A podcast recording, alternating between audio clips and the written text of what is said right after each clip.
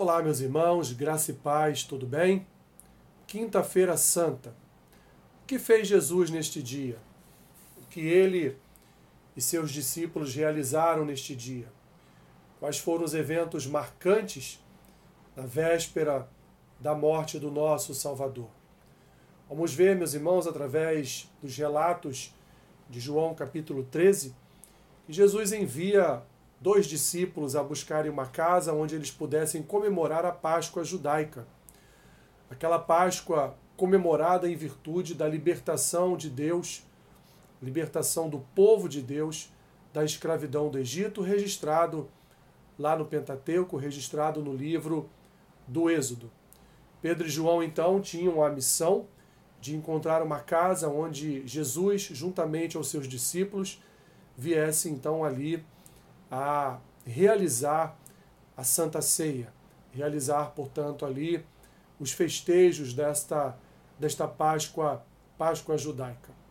Mas ali, poucos minutos antes de acontecer a Santa Ceia, houve uma, uma pequena discussão entre alguns discípulos a respeito de quem seria o maior no reino dos céus. E Jesus, então, para dirimir este conflito, Jesus, para encerrar esta celeuma entre seus discípulos, ele então lava os pés de cada um deles. Num gesto de humildade, Jesus se coloca na condição de servo, não se coloca na condição do Senhor e lava os pés dos seus discípulos, com uma certa resistência por parte de Pedro, como sempre, que não queria permitir que Jesus lavasse o seu pé.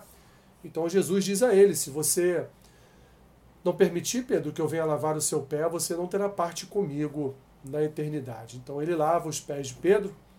Partindo então, meus irmãos, para a narrativa da, da traição, para a narrativa ali do alimento, da Páscoa, da ceia realizada com, com os seus discípulos. E ali naquele momento, Jesus declara que aquele que colocasse a mão junto com ele para pegar o pão na botija seria o seria o traidor.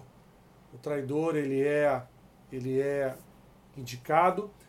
Os escritos bíblicos dizem que naquele momento imediatamente entrou Satanás em Judas, como está registrado em João 13:27.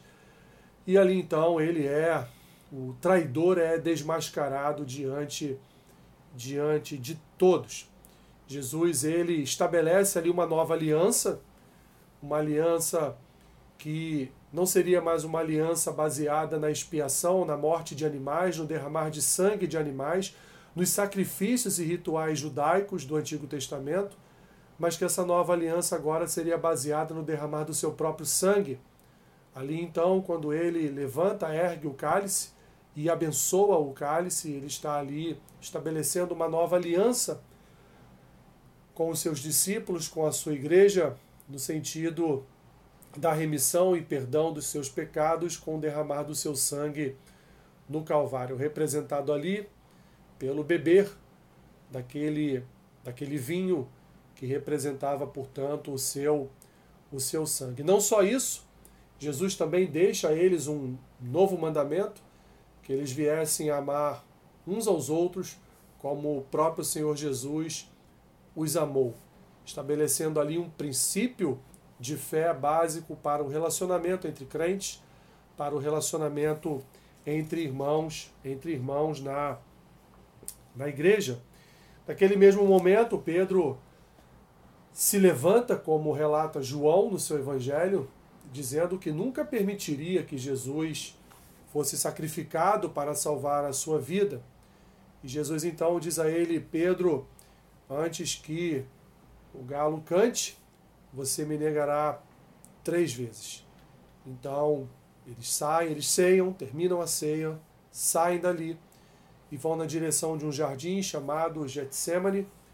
E ali então, meus irmãos, Jesus, ele tem um momento de dor, de sofrimento, de uma oração intensa, tão intensa que o seu suor ele ele veio como como sangue Tamanho sofrimento que Jesus sabia que iria atravessar até o Calvário, até a sua, a sua crucificação.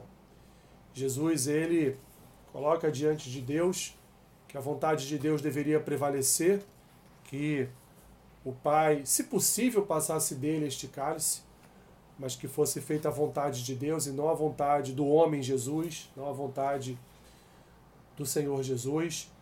Então ali ele se reúne com seus discípulos, recebe conforto e consolo de um anjo, até que acontece o momento da traição, quando chegam os guardas, os guardas junto com o pessoal, com os sacerdotes do sinédrio, e ali então eles buscam, buscam prender Jesus, e Judas apresenta Jesus a estes homens com um beijo.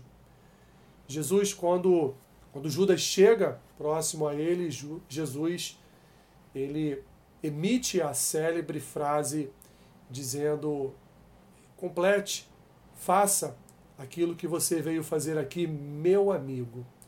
Jesus chama Judas de amigo, meus irmãos, porque Jesus considerava Judas um amigo.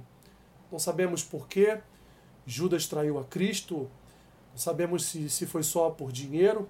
O que sabemos é que o texto nos revela que Satanás entrou de fato em Judas e conduziu Judas a essa, a essa traição. Pedro tenta impedir a prisão de Jesus, cortando a orelha ali de um guarda chamado Malcolm, mas Jesus, naquele mesmo momento, ele cura a orelha de Malcolm, então é levado até o sinédrio, onde lá várias testemunhas falsas são colocadas é, de forma a, a proferirem testemunhos falsos contra Jesus. Um início de julgamento ilegal, porque já era madrugada e ninguém era julgado durante, durante a madrugada. Mas Jesus estava, estava ali sendo julgado pelo sinédrio, sendo humilhado pelo sinédrio e o texto bíblico vai nos contar que este dia ele é ele é fechado esta quinta-feira, ela é encerrada com com também a traição de Pedro, pois por três vezes pessoas passaram por Pedro e perguntaram a Pedro, afirmaram que Pedro era um dos discípulos que seguiam Jesus, e Pedro disse que não, que ele não seguia a Cristo, que ele nem mesmo conhecia ao Senhor e, portanto, não poderia ali ser identificado como um seguidor de Cristo.